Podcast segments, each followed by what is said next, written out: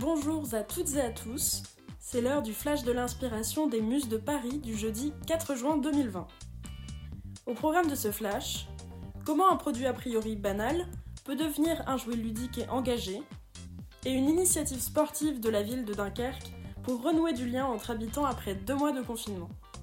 Focus sur cette nouvelle offre de cartons de déménagement issue d'un partenariat entre Des Bras en Plus, une entreprise de déménagement, et Topla, boutique et créateur de jeux éthiques.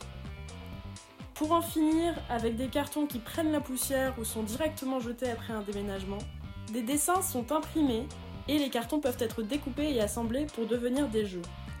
Pour n'en citer que quelques-uns, il y a le mémo de l'égalité, le puzzle de l'égalité, qui ont tous en commun de représenter différents métiers. C'est un carton engagé puisqu'il permet aux filles comme aux garçons de se projeter dans les mêmes professions. Ils peuvent être danseurs ou danseuses, déménageurs ou déménageuses, et ces cartons participent ainsi à l'égalité des sexes.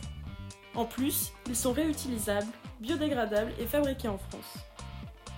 Une autre initiative à présent, avec la ville de Dunkerque, qui à partir du 2 juin a mis en place le programme Tout Dunkerque bouge.